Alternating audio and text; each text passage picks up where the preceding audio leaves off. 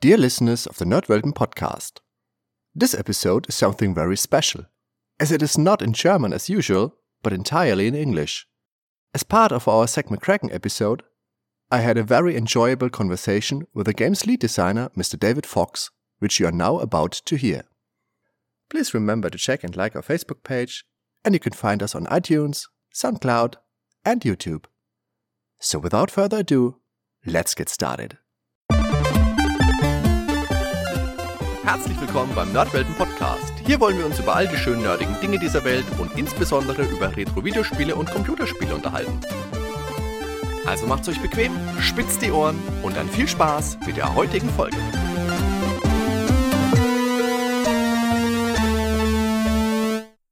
Dear listeners of the Nerdwelten podcast, today it is my great pleasure to have Mr. David Fox himself as my guest. Welcome to the show, David. Hey, hiya. David, I wanted to ask you a couple of questions about your time at Lucasfilm Games and in particular about Zak McKracken. So, what was your focus after Maniac Mansion? Where did your input for Zak McKracken and the Alien Mindbenders come from? Well, I knew that I wanted to do my own graphic adventure. I spent just about maybe six months or so working on Maniac Mansion and really enjoyed the experience working with, with Ron and Gary, but it was their game. I know I made a lot of contributions, and you know one of the best parts was I got to learn the SCUMM system, and I said, okay, well, I could I could do my own adventure. I now know how to do this, and but I don't want to be confined to a, a mansion. So what's the mm-hmm. opposite of being confined? I, I wanted something that was visiting lots of different locations, mm-hmm. and I also knew that ahead of time that I wanted something that was kind of a new age comedy game and I didn't have a clear story yet. So Steve Arnold, who was our general manager at the time, had a good friend named David Spangler who lived up in the Seattle area in Washington State. And David is a writer, or was a writer, I guess he still is, and a spiritualist. And a lot of what he's written about is stuff like that, about spiritualism. But he also had a good sense of humor and I went up for a couple of days and brainstormed with him and just came up with this exhaustive list of locations and stories that, you know, are kind of going back to the first UFO landing, which happened to be in his neighborhood on Mount Rainier, or at least the first UFO sighting, I mean. And he he introduced me to the idea, you know, the the stories about the face on Mars. I hadn't heard about that before.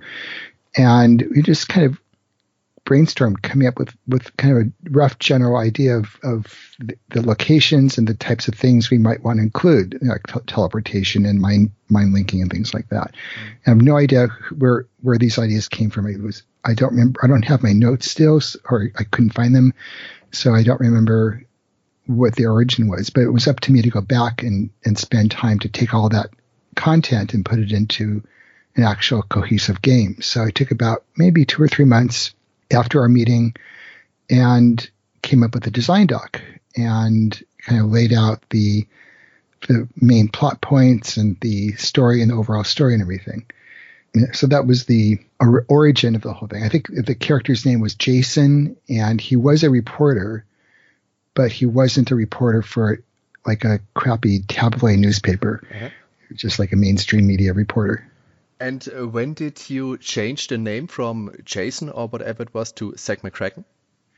Um, well, I passed as we did a lot. We we shared our designs with the other game designers mm-hmm. at Lucasfilm Games and passed it around. And Ron Gilbert thought that it what could have been funnier, that it wasn't wacky enough, you know, that I should kick that up. So we ended up doing a brainstorming session with all the designers and Steve Arnold kind of ran it. And we kind of gave the whole thing like a little shift in the wacky direction. Mm. Um, nothing really changed in terms of the plots and locations and all that. It just by making him a tabloid reporter, where you're basically making up stories that gave us the ability to have have really crazy stories, and his him coming up with the headlines. I think that was my idea. um, constantly coming up with really crazy headlines because you that's what catches your eye when you see these at a supermarket, at a grocery store. You see them in the checkout counter, and it's always the headlines that grab you and make you try to want to open it. We used a Marin County phone book and just randomly went through looking for some names, and Zak was one name, and McKracken was another name. We put them together. Mm-hmm. Uh, we talked about the name of the game then because you talked about what the aliens were doing to you and so how about uh, they're they're mind benders okay they're alien mind benders okay how about zak mckracken and the alien mind benders and that's so the title came from that meeting too it's interesting because when i went back you know a few months later and looked at that my original design design document and compared it to where the game ended up being everything in the design document was was actually there it just wasn't as wacky. Mm-hmm. I, I didn't I didn't go in the silly direction as much as in my first one. It was definitely supposed to be funny, but more maybe more dry humor, not as as out there. Mm-hmm. Um, as I said, you had a lot of wacky, wacky ideas. Uh, who came up with the whole "let's stress out the stewardess" idea? Uh, was there a real life situation with an irritating stewardess, or was it just uh, completely? Um, well, that was that was mine, I'm sure. Okay. Um, I think that was probably in the de- the design doc. Uh, the truth is, the the design doc was probably more of an overview and not specific. For sure, there was no dialogue. It was more like, okay, we need to get this. We have to get this from the plane. Um, and then maybe when I was coding it, I said, okay, well, I need some way to stop you from doing this stuff. Okay, the stewardess is going to be nasty. And I've, yeah, I've definitely had a number of experiences back then where, you know, flight attendants were just most snitty and too officious. And you know, there were some that were really nice, but this was my opportunity to kind of get back at every insult and and yeah, get back in your seat kind of comment that I ever heard on an airplane. Um, as I said before, you wanted to make your adventure more global. I know you like traveling and you like hiking. Did you visit some of the scenes of the game as part of Lucasfilm games or later in your life? Well, I've been to Seattle, so the Seattle okay. airport. Most of the others, probably not. I've been to the Miami airport, huh? but never been up in a biplane. Uh, I have not been to Stonehenge yet, and I've definitely not been to Mars. um, so probably most of them not. Um, we did a lot of research. You know, we, we were at the time we did the game. I w- we were we were still based at Skywalker Ranch, mm-hmm. and there's an amazing library there, actual real working library for for the use of the company. It's a research library, so they have lots of picture books, lots of resources, so that when someone's making a movie and they want to see, you know, what does Peru look like or something, they just go there and the librarians will pull out all the books for you, come back, you know, a day later and there's this, you know, two foot tall stack of picture books with places marked in them. And we use that a lot for the look and feel of some of the locations. Um, you know, Egypt. I've not been to Egypt, so, and I've not been to Nepal or or or so so probably most of the places in the game I've only been able to visit in the game so far. Although it'd be nice to go there. I've been to England a bunch of times, but never made it to Stonehenge. So, oh, unfortunately, now I understand that you can't even make it up to the stones. I think yeah, you're, yeah, you're there's a barrier. Mm. Yeah. So there, and I don't know if they removed the altar that was there in the game. so, you know, it, it, was a blend of imagination and reality. I mean, the fact that we put the game years in the future meant that we didn't have to be totally accurate because we could say, well, yeah, this isn't how it is today when the game came out, but you know, maybe when the game takes place. This this area or location has changed, and that's how it looks now. Mm-hmm. So, what is your funniest memory about Zak McKracken? I'm not sure. I think, I mean, I remember coming when we came up with the disguises of of the aliens. I think I probably worked with Gary Winnick on that. Like, how can we how can we come up with a really good disguise and you know coming up with the Groucho glasses and the hats with holes and you know that was that was a lot of fun you know early on in the game uh, in the after i finished the design I started implementing it. I, I knew that this was going to be pretty massive for me to do by myself, and it's also not really fun to do a game by yourself, at least not, not for me. So I asked if we could bring on someone else to help with coding, and Matthew Kane was already in the company, but he was doing some work more in audio and video disc production in, in the learning group. And we knew each other, um, but not really well. But you know, he just seemed like a great match. So he came over. We brought him up to speed on SCUMM, and as a result, there we had a, a lot of fun writing a scene and then sharing it with the other person. And uh, that person would always be the first one to to be able to laugh at something. So I think he probably did a lot of the Elvis dialogue and you know came up with some of the words like probably glorific was probably his so i don't remember a specific like oh my god that's really hilarious it was more kind of going back and forth um, I, I, had a lot of fun with pirate jail i'm sure that was me that wrote that that whole thing if you we had a um, we had to you know, having been burned early with piracy with um, our first two games getting mm-hmm. released yep. even before they were published and we knew we had to do something to add some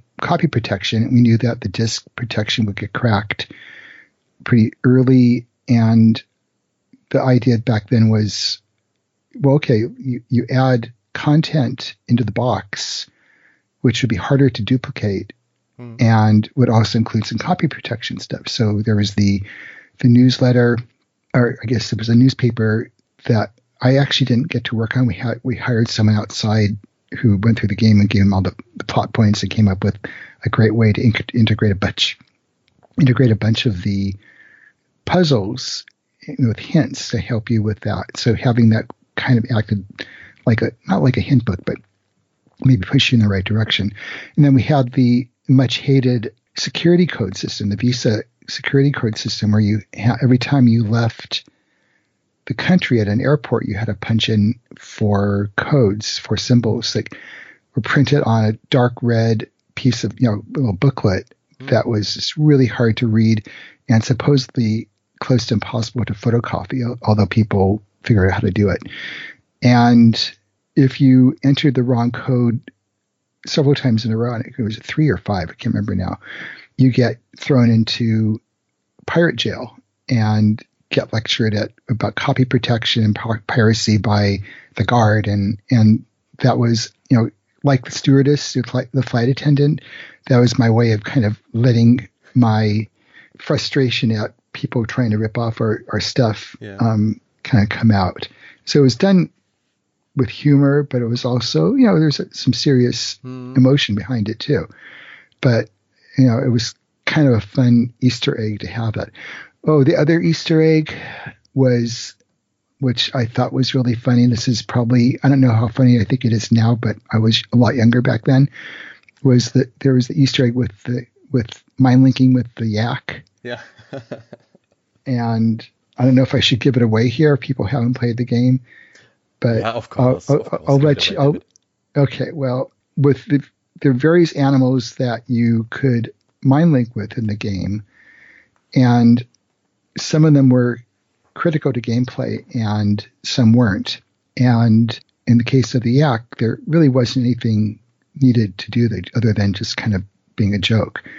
And I think we gave gave you one verb. We changed the verb interface for each animal. So with the yak, it became chew. And after like you know 20 chews or some random number in there, you get another verb that would pop up, which which was like poop or something like that. I think it was probably poop. Yeah, yeah. And he would do it, and then Zak would wake up and get disgusted and, and walk away. And it was just, you know, it was one of those things that was just, you know, it was in some ways it was the microwave hamster moment that I that I had in yeah. that game. So I had to share it with people. I did. I was responsible for that too, by the way. And it was just kind of this little slightly off joke that I thought was kind of fun. Okay, but now if you say you are responsible for the hamster in a microwave, um, I would like to get another explanation from you. uh, oh, okay, on that one. yeah, um, yeah, please, please, please.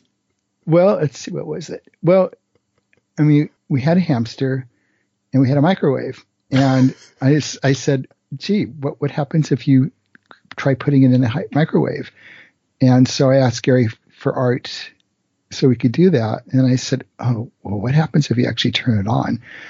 And um, so I asked him for the art, you know, for like a, a blood splat on the version of the of the microwave door, and I wired it all up, and then I had Ron come in and had him do it without telling him what was going to happen.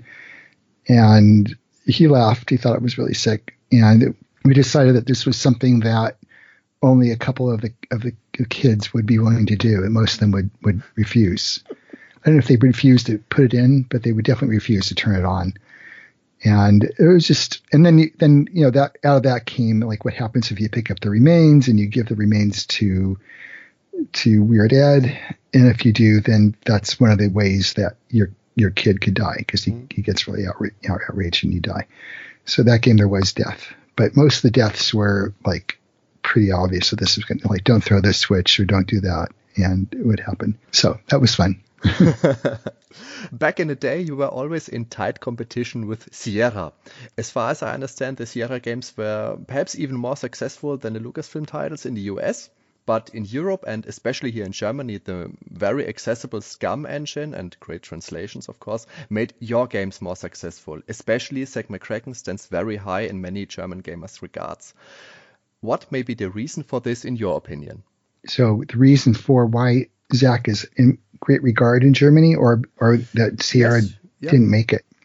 Yeah, I mean, I think. Um, well, let me start. Let me do both. Okay, so so Sierra had a huge head start. Um, they were doing adventure games and graphic adventure games, you know, years before Lucasfilm Games was born. I remember playing an early version of a, you know, I guess you could call it. It was still a text adventure with like imagery on an Apple II, like maybe late 70s, 79, 80, somewhere around there.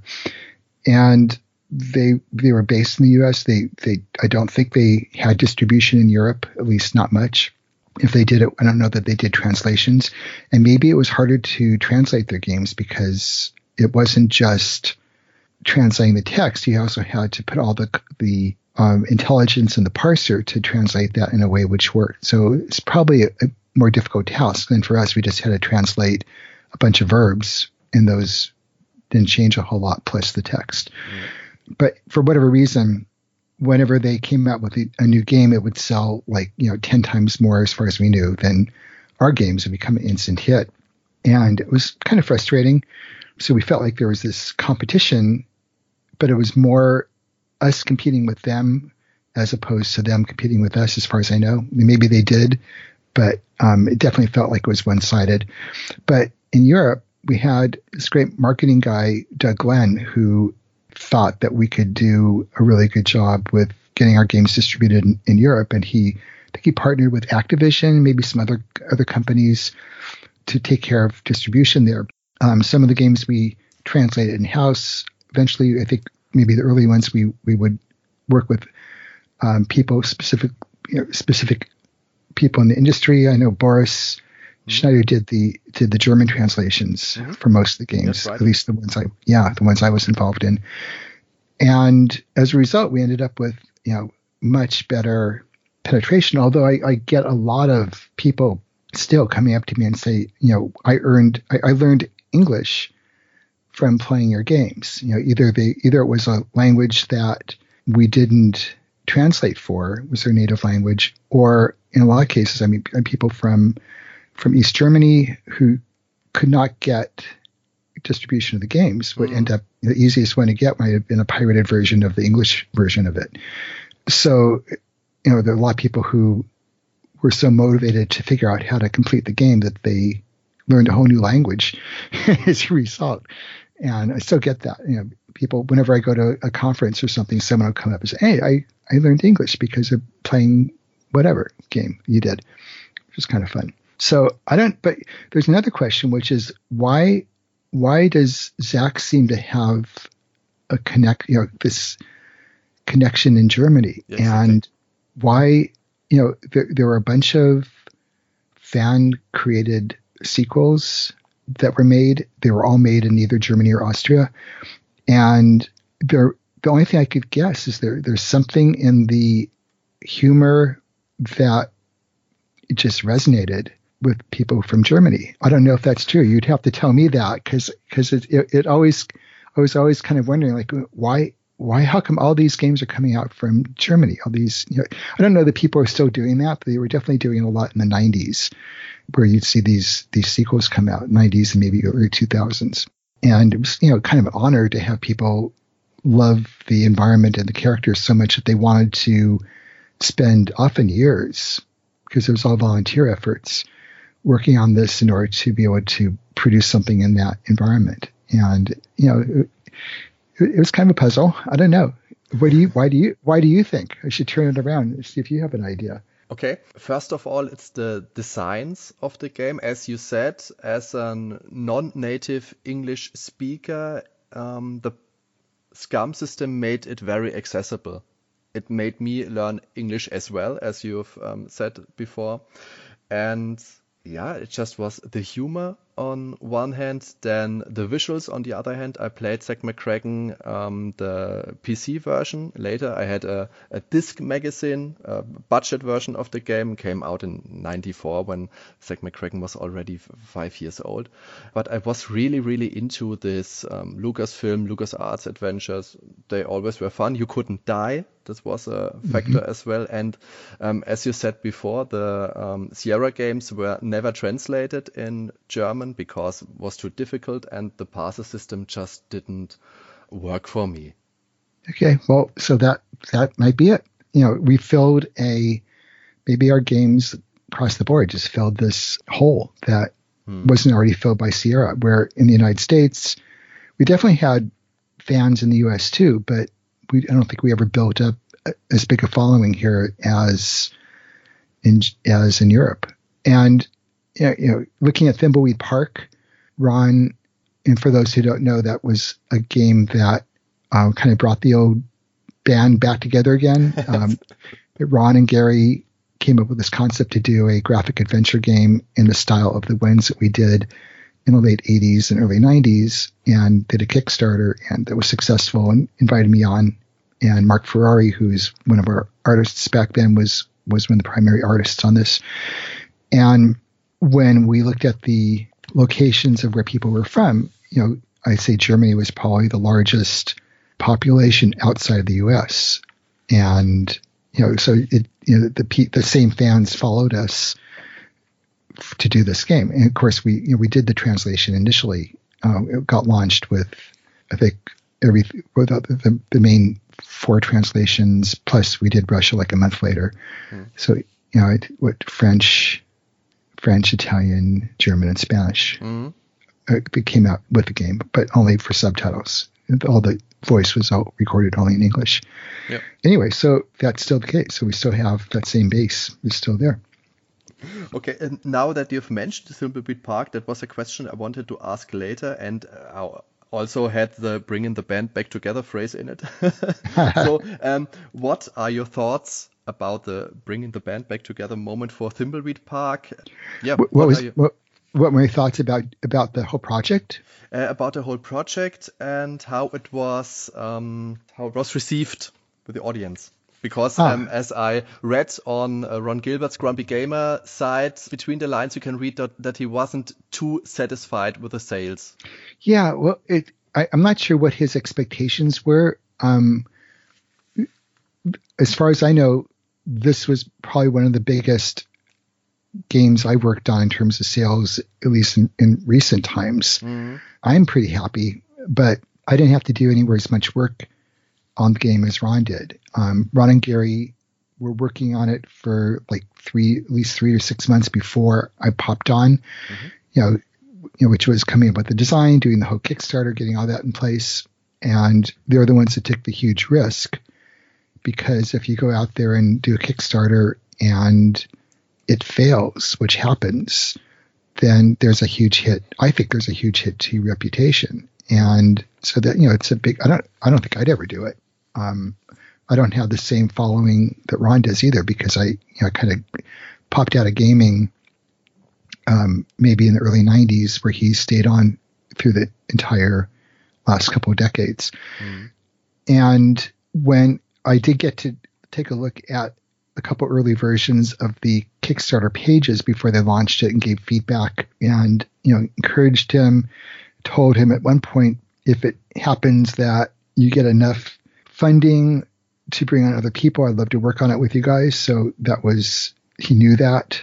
And there was a point where I think they blew through the initial goal and hit another couple milestones. And that's when he, he announced that both myself and Mark Ferrari would join, be joining the team because mm-hmm. he had, didn't have enough of a budget to, to expand it.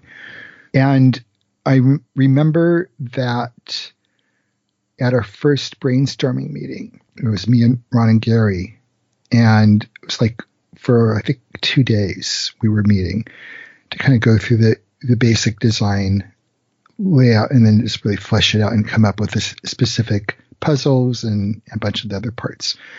I was a little worried. Uh, you know, it had been like 25 years since I had worked with them, and I didn't know whether it would click, whether I still had it in terms of being able to come up with ideas. And, you know, it took about five minutes before everything just said, oh, yeah, hey, I remember this. And we just kind of jumped right back into the same roles we had way back. And I felt really comfortable. It was really fun.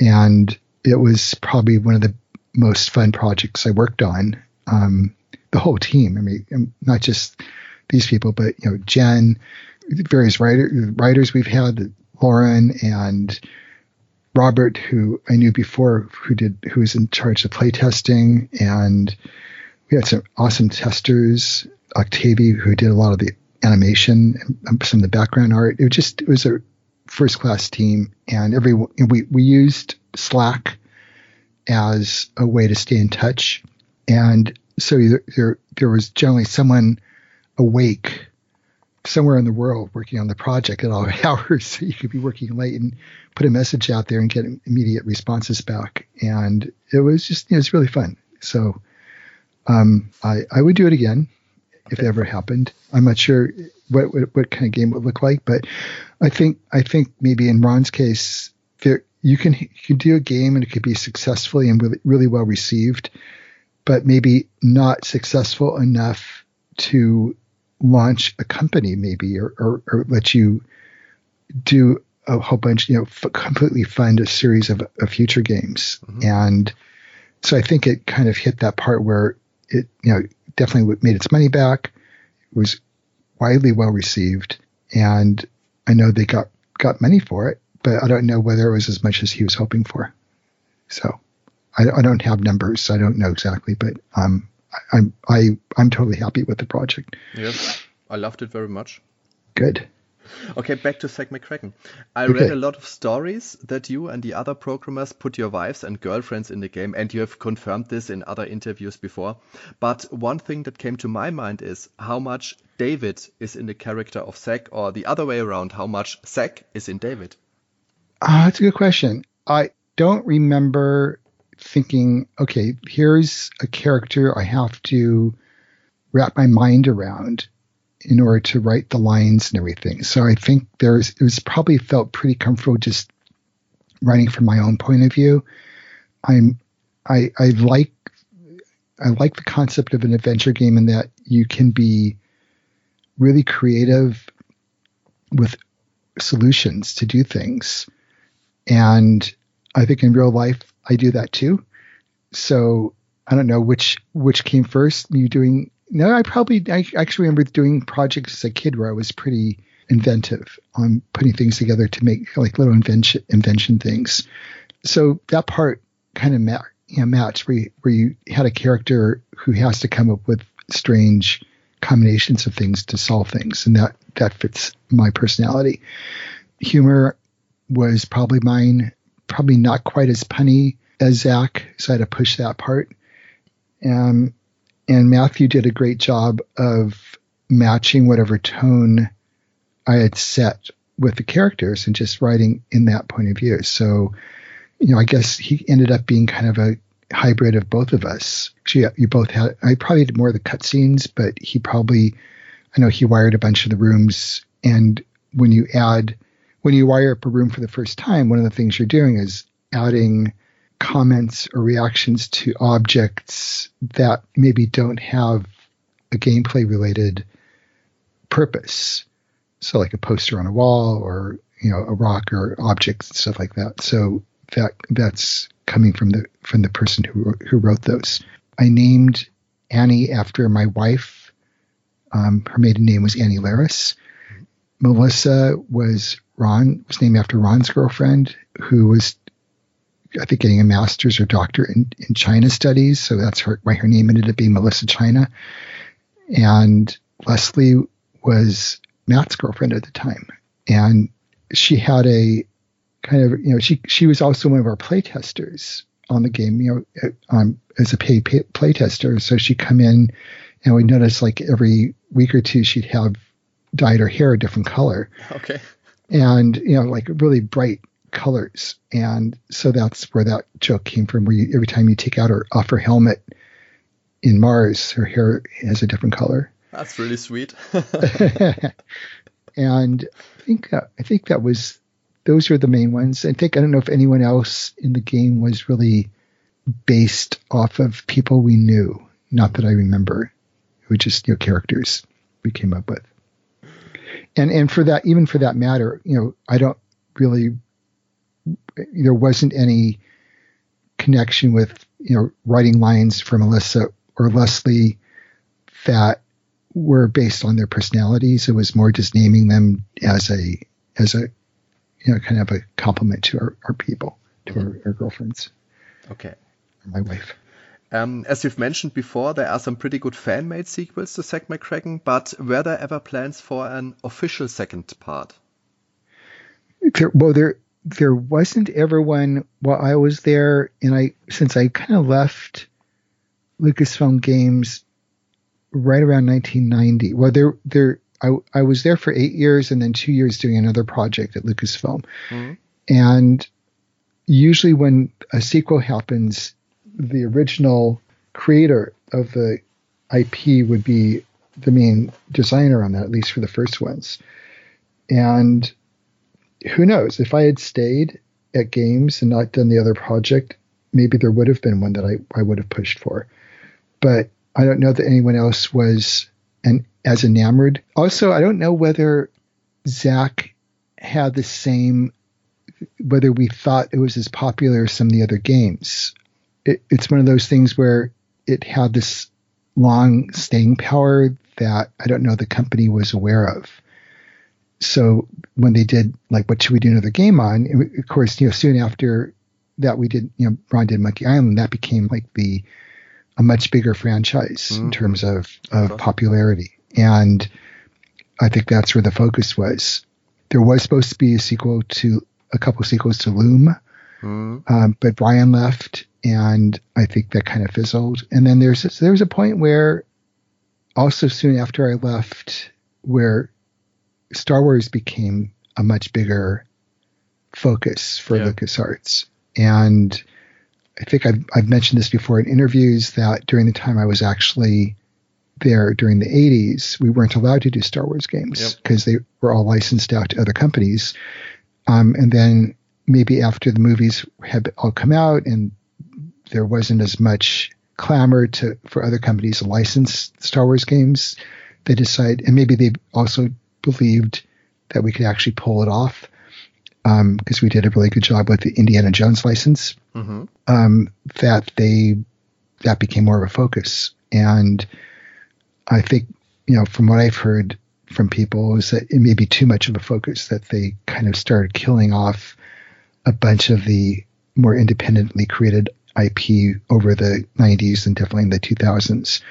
And then there was a point in the early 2000 where they killed a bunch of games that were good venture games that were in progress and just decided that they wouldn't do them anymore. And I think part of it was maybe the increasing cost. You know, each one had more animation and more production costs and took longer. Um, whereas the audience wasn't growing comparatively. So, in terms of return on investment, I think they just made a business decision that um, it didn't make sense to put money into that when they could be putting money into something which had a better chance of returning a certain amount. So it got, got to be much more, much more of a business, I think, than when I was there. When I was there, it still had a researchy kind of feel, experimental feel, and um, it wasn't as you know, it wasn't marketing driven in the same way that I think it became later. Okay, so, but perhaps um, if you're doing your own Kickstarter project, that would be an idea. Well, I don't own the rights, unfortunately. Um, uh, yeah, I mean Disney owns it, and I mean they they were. It was nice enough that they were willing to release all the old SCUMM games onto GOG and and some on Steam, so at least people can can play them legally yeah. and you know get versions for the current current platforms. But I don't think it's too likely. Um, it's also old enough that to I mean there there was a thing where there were, were a series of um, games where re you know they did updated versions you know extended versions or current what's the what's the word for that you know they, so they did you know high quality high high high def you know redid the art redid the sound and the more recent the game the easier it is to do that because they already had either they had voice or, or they could do that so Zak is so ancient that I think to upgrade it would be really difficult. Um, if you kept, if you did it like, did gave it a Thimbleweed Park treatment and just upgraded, you know, added voice and everything, then that might be easier. But I, I still think there's a huge demand. And to talk to Disney, you, you have to have pretty deep pockets to even yeah. approach them for something. Mm-hmm. So I fond memories of, of the whole thing, but um, I think my focus has kind of moved on also. Okay. So um, you've mentioned uh, Indiana Jones: The Last Crusade, the graphic adventure. Um, mm-hmm. How was the work process compared to your previous games? As here, you had an already fixed movie plot to follow. True, and we had very limited time. Um, this year is the 30th anniversary of Indiana Jones and Last Crusade, and I been thinking about it a lot because of that. We've been kind of, you know, myself and Noah mostly been talking about it, and Noah Falstein. And, you know, Noah was the original project leader on the game, and he was on it for like maybe a couple of months and realized that there was no way he could do this on his own and, and get it out in time t- for the movie. So um, both Ron and I joined the project. We kind of be, became equal project leaders and kind of split up the game into different parts. And I think that was around December of that year. And then the game came out around July. I think the movie came out maybe a couple months before the game did. And it, it was another really good project. It was really great collaboration. We had a lot of fun. We we did have the script, but we knew that we didn't want to make the game totally match the script. Mm-hmm. Um, we didn't. We also didn't want you to have to have seen the movie in order to finish the game or complete the game. And we also didn't want someone who saw or didn't see the movie to have a, an advantage or disadvantage. So we had an early meeting with George Lucas and Steven Spielberg. You know, informal meeting. We were just remember hanging around a couple of couches in our foyer area of the Skywalker Ranch, and I think there was probably a fire going in the fireplace, and it was very cozy. and, and asked them a couple of questions like, you know, can we kill Indy? How close do we have to stick to the script? Can we add additional locations we wanted to? And they basically said, sure, go for it. You know, do anything you want. Um, yeah, you can kill Indy. And then Steven started talking about this whole subplot you could add in in South America and, and all these things, which we said, no, wait, wait, wait. We don't want to add too much extra because we have a very limited time. Um, we just want to make sure we have the freedom to do that, to do that if we want to. Um, there were sections in the movie which we just said, okay, this is not tied that importantly to the plot. So the whole opening sequence with young Indy, we played homage to it with the opening credits yep. on the circus train, but that's it. The whole next opening sequence with Indy trying to get the cross Coronado on the boat and falling into the water and the boat exploding and that whole thing was kind of fun, but it, it also didn't seem like it was very it would fit in with the adventure game. We didn't want to do this all these effects for that, so I had this joke in the beginning where Indy walks in dripping wet, and when Brody walks into the school with water dripping off of him, and when Brody says, "Why are you all wet?" and he says, "Don't ask," yeah. looks at the camera, and you know, so that was our reference to that o- opening sequence. I just got to do a rewatch of the movie for the first time in a couple decades. My son has a podcast called Read It and Weep, and he does with a bunch of his friends, and they do reviews of movies and books, and and there was a request to do a, re, a rewatch of this film to see whether it holds up, and it was really fun to go back and watch it again and see you know what things are totally good and which things were kind of you know made, made me uncomfortable because they maybe it was great for 1989, but you know 30 years later it's just like oh no you know and there are a couple of those things.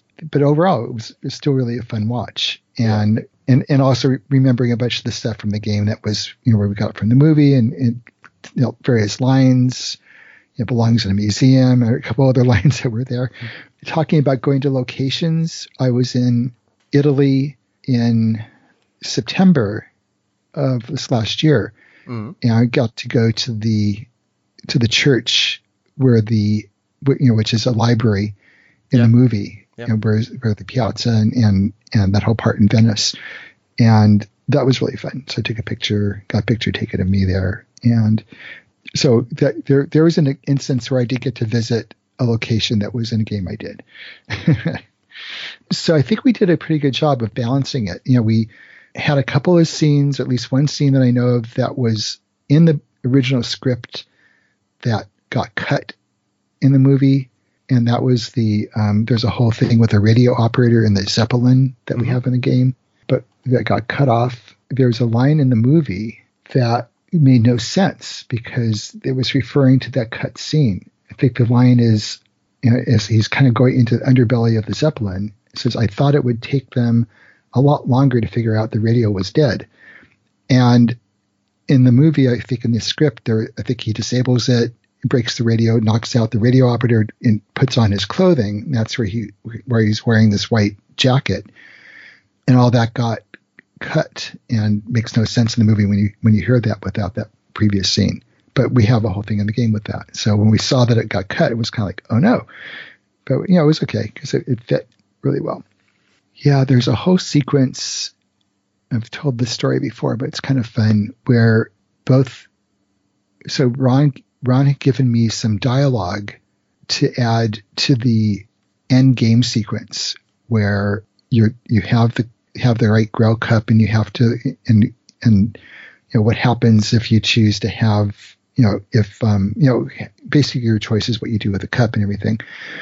And he gave me some dialogue which was pretty funny. It was kind of irreverent and kind of tongue-in-cheek.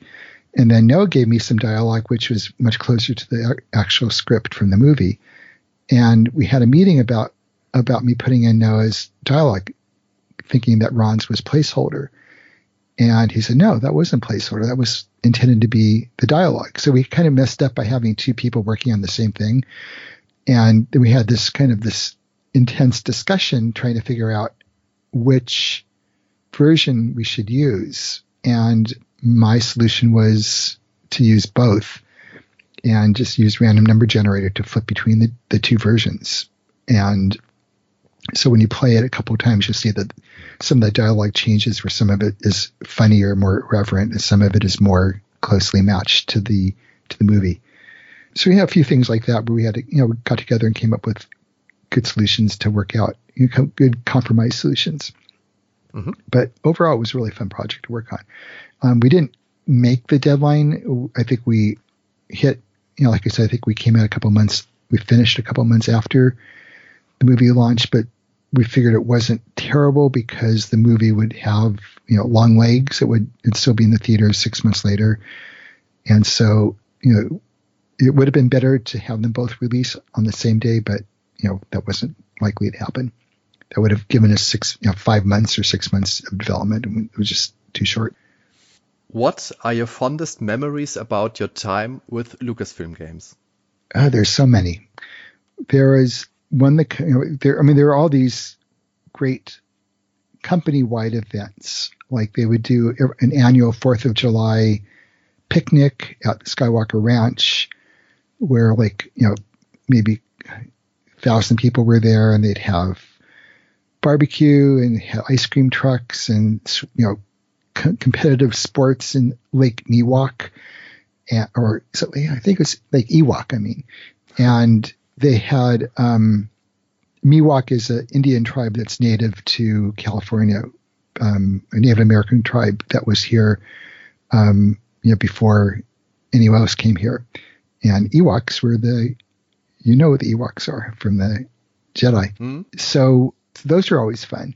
Um, I remember we had this guy, Charlie Kellner, who was um, one of our early people, worked with me on Rescue on Fractalus, and then he did the Eidolon. He had he loved remote control cars, and he ended up doing this hack where he mounted a camera, like really miniature camera, on top of a remote control car, and then had it send its video signal to a converted sit down arcade game station, like one of those arcades with a steering wheel. Mm-hmm. Oh, yeah. so you could control the car with the steering wheel, and the video from the car would be on the screen. So it's like you were driving um, through a miniature environment. And we were doing this. It was in the summertime, and it was in this courtyard area that that was part of our building. Kind of roughly, it was called the stable house, and it was supposed to look like it had been a converted horse stable. So the, the wood was really rough. The, the ground were, was cobblestones and it had a kind of rustic feel to it. And so he's driving around the courtyard, and all of a sudden there's this lizard there in front of him, and he started chasing the lizard around the courtyard. The lizard keeps, and, and, when you see it from within the car point of view, you see this you know giant lizard looking back at you every once in a while, and, and like, are you so chasing me? Are you so chasing me? And he's kind of going around in circles. That was pretty hilarious, although wasn't very nice for the lizard, I'm sure. Um, and I, yeah, okay, that's a good story. I'll stop with yeah, that. Yeah, it is definitely. Okay. okay. um, David, where do you see the genre of point and click adventures today? Um, well, there's still people who like them. I don't know. Thimbleweed Park was intentionally done to match the style of the games from before, although bringing in more of a modern, you know, aesthetic to it. I, I'm not a huge game player myself, so I haven't played some of the modern ones that came out that um, that are really were really popular. They're kind of on my list when I get a chance. I think that it's gonna gonna continue. I mean, I, I you hear stories always like, you know, graphic adventures, point and click adventures are dead, and then someone comes out with a new one or a new twist on one, and becomes popular and people like it. So I think I, I think they're here to stay. They don't have to be point and click with a SCUMM interface but the concept of having an adventure where you're solving puzzles and talking to other characters, um, I think that's here to stay. I, I, I am been looking at a lot at, at virtual reality, and am very interested in seeing whether a style of graphic adventure can can make it over to virtual reality in a way where it works. Mm-hmm. Um, you know, one aspect is that usually adventure games have are third person, so you see a, your characters on the screen. In VR, that might be more difficult. Although there's some, you know, that have kind of achieved that. There's a game I like called Moss in VR, which isn't quite a graphic adventure game, but you do have a third char- third person character that you're controlling, and there are some puzzles to solve, and uh, I think it's a nice mix. So I think I think there's ways to make that happen. Okay, so the final question, David, and you've already answered parts of it. As a family man, do you still find time to play today? And if so, what games do you enjoy? Yeah, not a not a huge amount. And when I do play a game right now, it's probably going to be a VR game because that I have a whole bunch that I purchased and downloaded, and I've played maybe five percent of them. And so I, I have a huge backlog. I've been doing some other work um, helping Gary with the project, prototype, unannounced, you know, just something we're playing with, some ideas. Okay. And and yeah, and where I'm have other stuff I'm working on that has nothing to do with games. I'm I'm a um, electric car enthusiast and see tra- the transition to electric cars is a huge, hugely important thing in, in our county. Emissions from gas cars make up about 50%, 55% of the CO2 emissions uh, or the greenhouse gas emissions in our county. And so change, you know, having more people switch is going to make a big impact. And uh, the other thing I want to announce or you know, mention is that I'm going to be speaking in Poland in May. Mm-hmm. There's a conference called Pixel Heaven Fest on, the, I guess it's the 19th. Yeah, I think it's the 19th and 20th, or 18th and 19th, 18th and 19th in in Warsaw. And I'm also going to be in Germany in June, in August um, at DevCom and speaking there. And I think that's probably not announced yet. Um, I don't have specifics, but I know I'm going to be there um, with Noah, and we're going to be talking about Indiana Jones and Last Crusade. So it's part of the 30th anniversary tour. Great. In fact, that's that's also true for um, Pixel uh, for the one in, in Warsaw uh-huh. for Pixel Heaven Fest. So there's a chance for people in Germany to say hello if they happen to be there. David, thank you so very much for taking the time for this interview. I really enjoyed talking to you and thank you for creating some of my all time favorite video games. You're very welcome. I enjoyed our talk. Thank you. Bye, David. Okay, bye bye.